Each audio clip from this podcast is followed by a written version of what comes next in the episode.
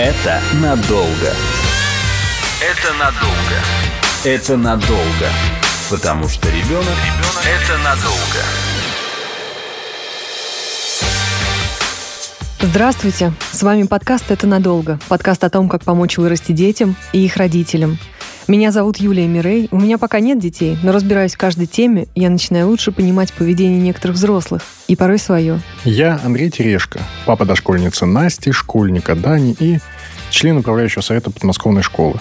Кое-что про детей я уже понял, но вопросов у меня меньше так и не стало. Сегодня мы записываем последний выпуск второго сезона подкаста «Это надолго», и он будет посвящен очень сложной теме, которая сейчас, э, пожалуй, у всех родителей, если не на языке, то в голове. Это тема о том, как говорить с детьми о вооруженных конфликтах. Невозможно игнорировать события, которые происходят в мире. И дети все понимают, они задают вопросы, слышат новости из СМИ, и когда спрашивают родителей о том, что происходит, взрослые часто просто не знают, как им сказать так, чтобы с одной стороны сказать правду, а с другой стороны не травмировать их. И для того, чтобы понять, как вести себя в этой ситуации, мы пригласили уже знакомого вам, наши дорогие слушатели, эксперта, клинического психолога, когнитивно-поведенческого терапевта, основателя психологического центра Григория Мисютина. Здравствуйте, Григорий. Здравствуйте. Здравствуйте. Мы с женой сейчас находимся, пожалуй, в состоянии шока и даже ограничивая поток новостей. Невозможно, да и не хочется делать вид, что ничего не происходит. И, конечно, дети это видят, их э, нервозность тоже повышается. Хотя, наверное, им и непонятно полностью почему. Э, хочется, хочется с ними обсудить происходящее, но как это сделать так, чтобы тот огромный страх за будущее, который есть у взрослых, не передался детям, не повредил им. А если не обсуждать, то как долго можно и, и стоит ли замалчивать происходящее? Как быть в этой ситуации? Здесь сразу открывается много вопросов. Будем придерживаться какой-то логики. Надеюсь, что она будет полезна не только нам в беседе, но и нашим слушателям, чтобы сориентироваться в таком непростом контексте и вопросе, о котором мы сегодня говорим. Первое, что стоит учесть, что информация, ее нельзя куда-то спрятать. Тем более в такую информационно-техническую эру, как сейчас, и информация все равно будет просачиваться и в глаза, и в уши детей, поэтому стоит учесть, что было бы круто, если бы до лет 8, в идеале там до 10, дети не получали бы эту информацию отдельно. Желательно даже после 8 и 10 родителям и детям вместе получать эту информацию. В каком-то плане такой, такой же тонкий вопрос, как и обучение детей, безопасность, что не стоит идти там, с незнакомыми людьми. И здесь же мы говорим о таком же очень важном вопросе, как критическое мышление, потому что информация разная, информация одномоментно может быть очень противоречивой. И детский мозг на таком именно биологическом уровне еще не так хорошо развит для такого прям быстрого переключения с сохранением э, данных в оперативке, чтобы к ним еще вернуться, да, обработать, еще раз вернуться. Это, будучи уже взрослым мозгом, мы можем подумать, переключиться на другую тему, взвесить факты, отбросить все свои убеждения и взгляды, э, посмотреть с другой стороны, вернуться к первой точке зрения, к второй точке зрения, к пятой точке зрения.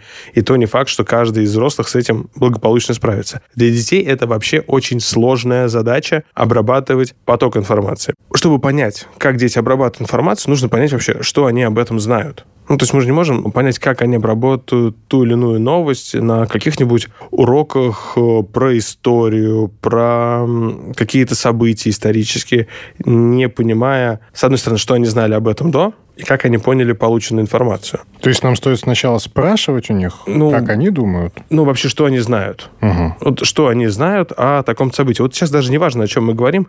Мы говорим про какие-то политические, экономические события, про какие-то катаклизмы, как не знаю, там, извержение Везувия, ну вот прям вот, что они об этом знают, прежде чем начать им рассказывать. Потому что, возможно, то, что мы им расскажем, уже будет противоречивая информация. Они знают одно, мы им рассказываем другое. Это будет вызывать больше эффект диссонанса, чем какой-то согласованной информации. А другое, кроме того, что спрашивать, что они знают по актуальному вопросу, следует э, инвестировать в развитие критического мышления. Потому что, правда, информации много, но если у ребенка, тем более подростка, ну и все-таки хотелось бы, чтобы и у взрослых людей тоже было критическое восприятие получаемой информации, тем будет проще выстраивать какой-то продуманный диалог, с ребенком, даже если ребенку 8 лет, то мы можем опираться на то, что мы можем знать, что мы ничего не знаем, и мы получаем разную информацию, и она, та информация, которая попадает нам в уши, еще не является сразу истиной. Хорошо, но я вот просто представляю себе, как я в состоянии большой тревоги практически его, наверное, страха, да, вряд ли я смогу прям так хорошо, логично и структурированно поговорить с ребенком, задать ему вопрос, спокойно выслушать все, что он думает по этому поводу, там, и потом побеседовать с ним. Можно ли откладывать этот разговор в ситуации вот э, такого большого эмоционального шока и возможно ли это, да, и когда и как приступать к этому разговору, когда свои эмоции, ну, мягко говоря, захлестывают. Важный вопрос в том, как э, сохранить свое спокойствие. И тут надо сразу, наверное, оговориться то, что прям спокойствие, его не нужно пытаться прям получить. Уже быть спокойными в неспокойное время – это такая ловушка. Нельзя прям взять и забыть обо всем и стать спокойным. Но можно быть более самоустойчивым. Ну, самоустойчивый. Можно позаботиться о себе настолько, насколько возможно.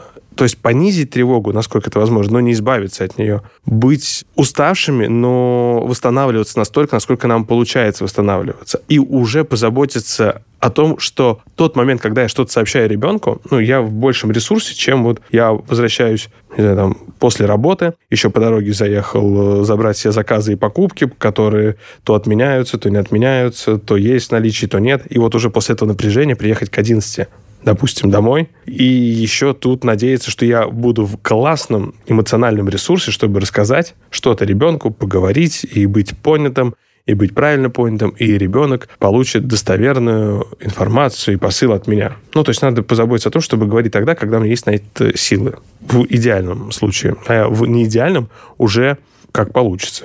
Потому что если ребенок приходит с вопросом, когда вот мы в 11 возвращаемся со всеми покупками и там, после тяжелого дня, то тут пытаться говорить как можно более простым языком и говорить, да, я сейчас волнуюсь, потому что вообще мне сложно с этим справиться, с волнением, но давай попробуем научиться справляться вместе. Тут подходим к еще одной грани, что очень важно передавать некоторый командный дух, что мы справляемся как команда, семья как команда с волнением, что мы работаем над спокойствием в семье, мы стараемся придерживаться какого-то расписания, вернуть какой-то элемент спокойной жизни, ну, там, которая была в более спокойное время, насколько это возможно. Григорий, а да. вот конкретный пример. Вот у меня подруга, ее дочери 7 лет.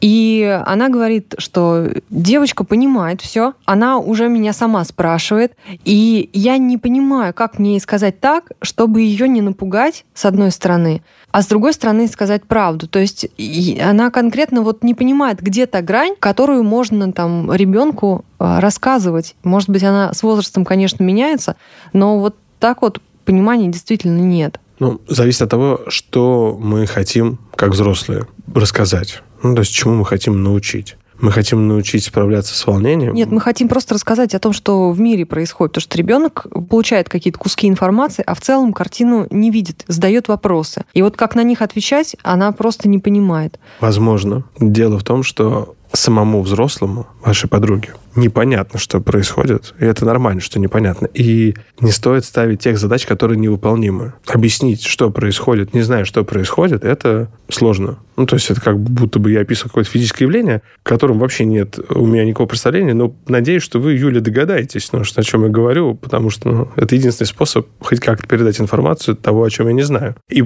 тут очень важно какие-то упростить моменты. Это, конечно, пожертвовать содержанием, но передать лучше такой простой, но не качественно там обработанный кусок, просто модель, что есть сложный, например, я не говорю, что это золотая формула, что все сейчас бросились к карандашам и такие, сейчас он скажет как, мы сейчас просто повторим это заветное. А мы на это и надеялись. Я понял, что значит карандаш в ваших руках.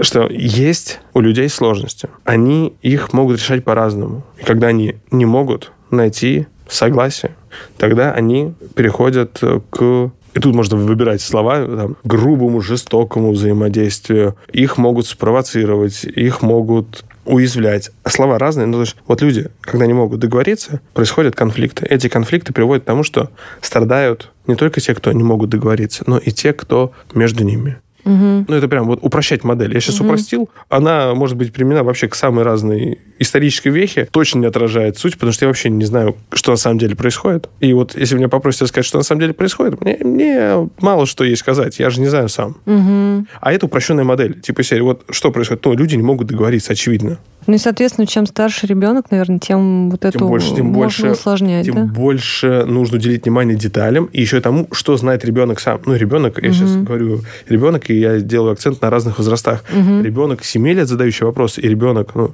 там, 17 лет. Это разные дети. И вот эти вот разные дети, они еще разные в том, какой уровень контакта у родителя с ребенком. И у родителей детей может быть разное мнение. И может быть у мамы одно мнение, у папы другое. Там, или, не знаю, у родителей одно, у бабушек, дедушек другое. Может быть комбинаций огромное количество. И к этому вопросу мы еще перейдем, но задача передавать какой-то упрощенный смысл, чтобы была возможность сообщать понятную схему, которая не является попыткой убедить в чем-то, чтобы не обострять вот какое-то противопоставление мнений. Но для этого mm-hmm. важно понимать, в каких отношениях взрослый находится с ребенком, чтобы ребенок вообще понял взрослого. И еще неплохо уточнить у ребенка, что ребенок знает о конфликтах, и как ребенок понял объяснение взрослого о конфликтах. Потому что мы-то можем быть уверены, что рассказали идеальную, просто, не знаю, такую политэкономическую, историческую лекцию. Но мы не знаем, что у ребенка сохранилось в голове. Мы можем задать очень простой вопрос, а как ты меня понял, поняла, услышал, услышала? И что ты думаешь об этом? И большой ловушкой является э, ответ «все понятно». Ну, такую серию можно сказать, да, я же оратор от Бога, прямо из серии. Ну, все понятно же. Потому что в этом ответе вообще ничего не понятно. Так же, как и у взрослых. Ну да. Как бы, ну, все понятно. На Ничего самом деле, непонятно. все-таки, если вот родитель понимает, что эмоциональный накал, вот это вот то, что происходит, ну, оно и так сильно давит, родитель точно не в ресурсе, сил никаких нет, и еще разговаривает сейчас с ребенком, особенно осознанно разговаривает с ребенком, нет никаких сил, нет возможности. При этом отложить этот разговор, возможно ли это, как при этом быть с фоном новостным, Стоит ли смотреть вместе с детьми новости? Как вот это вот все отложенное состояние, и можно ли его вообще создавать, и насколько долго оно может длиться, пока родитель не почувствует, что все, вот он готов? Ну, так я начал с того, что мы не можем сдержать объем информации, важно информацию, хотя бы какую-то там первичную, поступающую ребенку, ну, посмотреть вместе и обсудить как если бы мы говорили про какой-нибудь фильм, в котором есть жестокость или там игру компьютерную, в которой есть насилие, обсудить. Мы не можем табуировать прям тему из серии. Все, эта игра нельзя, потому что там люди друг друга стреляют, э, не знаю, там э, врезаются на машинах, дерутся. Обсудить. Тут ключевое обсудить. Мы не можем идти в кинотеатр смотреть фильм и знать точно, что там покажут. Ну, то есть для этого нам придется как-то иметь какой-то предпросмотрный диск. Мы цензурируем, говорим, окей. Не у каждого родителя есть такой э, и доступ к предпросмотру, и тем более к времени еще предпросмотреть все. Там может быть все, что угодно, неожиданно, и мы можем это обсудить. Говорить, слушай, мы это увидели, не пытаться не замечать слона в комнате, говорить, давайте не замечать, что мы увидели или услышали, а поговорить, но, опять же, в командном духе, как если бы мы говорили, как мы справляемся с волнением, как мы себя чувствуем. А я хотела бы сказать, кстати, вот по поводу каналов получения информации. Я вот недавно услышала, и мне правда кажется, что это так. Ну, сейчас много новостей в Телеграме, например, и, ну, не знаю, вы сейчас подтвердите или опровергнете. Когда ты получаешь новости в мессенджерах, то они воспринимаются более личными. То есть, когда ты читаешь их на сайте, например, каком-то, понятно, что это сайт, какие-то люди туда пишут. А когда тебе приходят новости между, там, мой парень написал, написал мой папа, и здесь мне пришла новость, они воспринимаются как бы более личные, и поэтому от них становится более тревожно. Это так? Есть такой эффект, но тут как раз можно говорить о том, что важно иметь такие soft skills критического отношения к получаемой информации. То есть прям задавать больше вопросов. Написал мой папа, а папа, он там кто, что делает, где находится. Ну, то есть не воспринимать это как сразу готовый конструкт информации и достраивать в своем воображении, а используя такой некоторый стиль Коломбо. Когда-то в 90-х был такой сериал про лейтенанта Коломбо, который притворялся более глупым и задавал как бы глупые вопросы. Говорит, ой, типа серия, а как здесь выключить свет? Прямо не могу понять. И такой, ой, а похоже, как раз тот убийца тоже знал, где здесь включается свет, потому что тот, тот говорит, ну, а нет, это я не имею в виду, конечно же, вас. Просто класс, что есть такие внимательные люди. Мне кажется, на самом деле, что мессенджеры — это все-таки нашего поколения история. Они не, там есть, же живут. Нет, тут еще один момент, что касательно критического мышления, прямо еще прям дополню свой предыдущий блок ответа тем, что очень важно научить делить информацию. Одно дело, когда есть новость, она кем-то прям верифицированно подписана, то есть есть вот такой-то человек, который сказал это. А есть каналы, которые называются очень абстрактно. То есть это информация, за которой ну, нет ни одного человека, который за вот эти данные подписался. Ну, то есть есть сайт, например, правительства, там есть там сайты разных министерств. Вот они вывешивают, ну, то есть они подписались. То есть мы, такое-то министерство, это наш сайт там информация наша. Или есть какой-то журналист, который говорит, это я считаю информацией, которую хочу рассказать. Или об этом написали те и те издания. Обзор изданий, это Reuters, там еще кто-то. А вот это мое мнение об этом. А есть информация, которая не подписана, она обезличена, но ее тоже можно воспринимать, как будто бы она угу. наделена сакральным знанием. Люди еще верят не только в личные сообщения, но и как будто бы их добавляют к какому-то тайному сообществу, которые впервые узнают всю правду и будут самыми большими экспертами, вирусологами, там, политологами и угу. еще кем-то. Это надолго. Это надолго. Это надолго. Потому что ребенок, ребенок это надолго. Если мое какое-то мнение, сформировавшееся, оно не совпадает с мнением моей мамы или мнением моего тренера и с мнением учительницы или еще кого-то.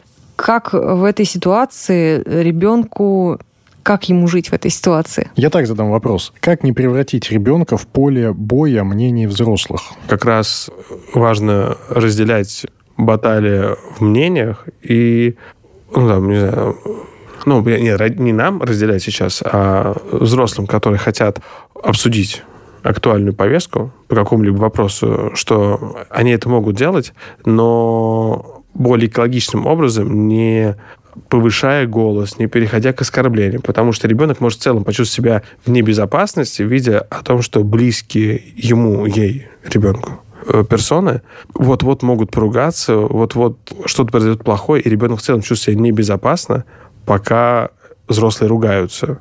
И поэтому, если мы говорим про то, что есть разные мнения, это нормально, что есть разные мнения, но важно делать это наиболее экологичным образом, чтобы тот, кто хочет обсудить эту информацию, выбирал ну, наиболее приемлемый способ, как обсуждать, а не настаивать на своей абсолютной истине. Потому что обсуждать можно, а превращать все в донесение своей абсолютной истины, ну, точно не стоит. Тогда такой вопрос. Вот я помню, конфликт был у Грузии там несколько лет назад. А, 2008, а, по-моему. Да, вот. Я помню истории, когда дети в школе начинали спорить об этом, потому что им родители говорили, и начинали вот это мнение родителей транслировать и, и драться друг с другом. Мне кажется, это плохой подход вот в таком информировании детей. Как вот этого избежать? Ну, не делать детей активистами, чтобы они не были агитаторами за какое-то мнение.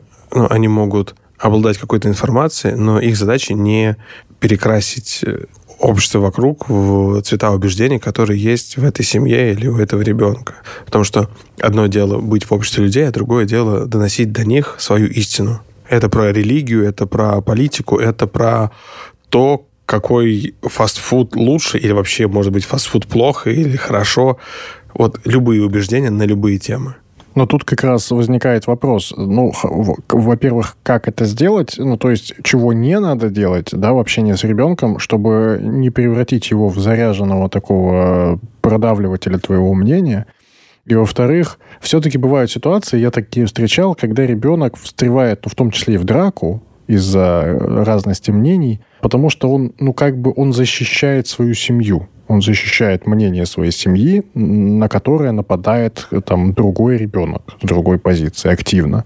И вот как подготовить, возможно, ребенка к таким ситуациям, потому что в ситуациях таких раскола общества, условно говоря, всегда такое возникает. Вопрос там много этого или мало и как доносить ему свою точку зрения так, чтобы, да, не превратить его вот в такого человека, заряженного миссией. Ну, это отчасти как учить ребенка быть более проактивным, а не реактивным, обзывают ли ребенка, говорят о каких-то противоположных убеждениях или ценностях, что это не повод переходить к вербальной или физической атаке, что это не повод прямо здесь и сейчас силой или оскорблением другого человека унизить, уязвить, проучить, что мнения могут быть разные, но для того, чтобы обсуждать мнения, есть разные форматы, и это лучше делать в диалоге, а не в схватке, когда они в коридоре начинают валять друг друга по полу и уже переходить на личные оскорбления, забыв о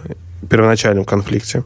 Ну, это как раз о том, как реагировать на ту информацию, которая не нравится. Как ребенка этому научить? Кратенько, если можно. Можете ну, пару это, приемов, не знаю. Ну, это как раз такое э, ролевое проигрывание. То есть это прям требует таких репетиций.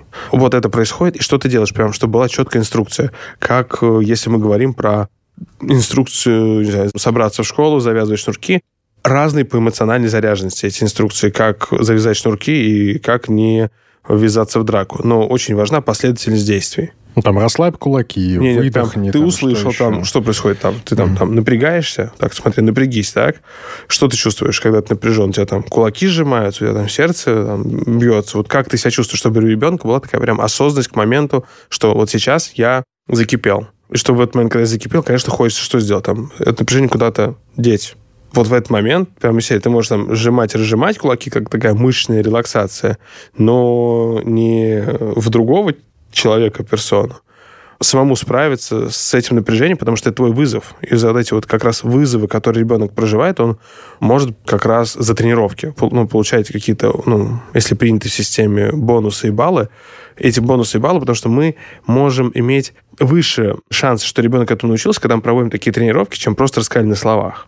Понятно. Ну, просто сказать, вот ты понял, понял. Мы уже говорили про то, что ребенок находится в разных контекстах. Да, он раз, находится в разных контекстах во дворе, в школе, дома, там, не знаю, у бабушки, еще где-то. И в разных контекстах он может получить разную информацию. В том числе, там, дома одна информация, ему говорят одно о происходящем. Там у бабушки другая информация, в школе третья. Как э, не контролируя все эти контексты, мы-то можем контролировать только свой, угу. как не контролируя эти контексты, не превратить, опять же, вот ребенка в место, где происходит схлестывание всех э, точек зрения. Как раз рассказать ребенку о том, что есть разные точки зрения. Люди могут одни любить морковь, другие не любить морковь. Одни считать хорошим отечественное кино, другие западные. Э, ну, к тому, что и про события, которые так остро на нас влияют, в том числе и вооруженные конфликты, у людей может быть разное мнение о том, почему они начинаются, кто прав, а кто правее.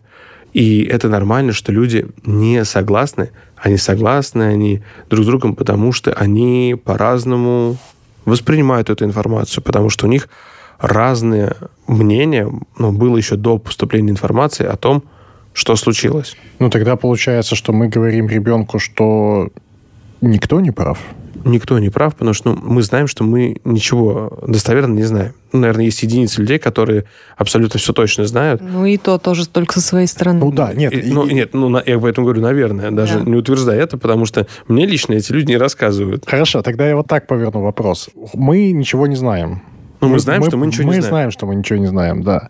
Но в глазах ребенка мы — это столб некий, основание, которое знает все, по идее, да, который знает, что будет, это какое-то плато уверенности в завтрашнем дне и так далее. Как быть, когда ты не плато уверенности в завтрашнем дне, а там нервный комок? Это нормально, что не все нормально. И когда мы в чем-то не уверены, это тоже нормально. Мы не можем знать ответ на все вопросы. Это нормально продемонстрировать, что иногда требуется время на то, чтобы найти ответы но искать их в командном духе, не в том, что из серии ну, я не знаю, ну и давай-ка э, просто забудем об этом. Ты не спрашиваешь, я не отвечаю, потому что я не знаю.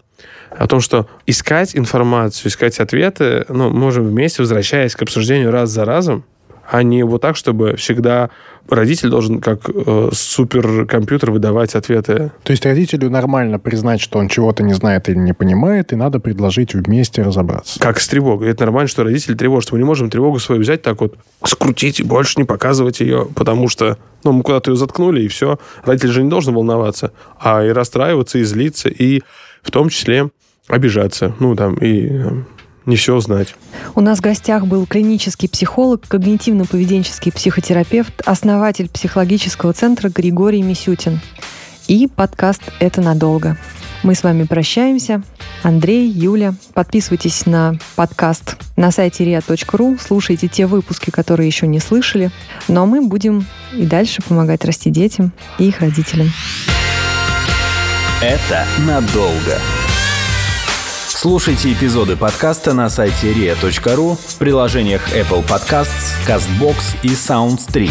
Комментируйте и делитесь с друзьями.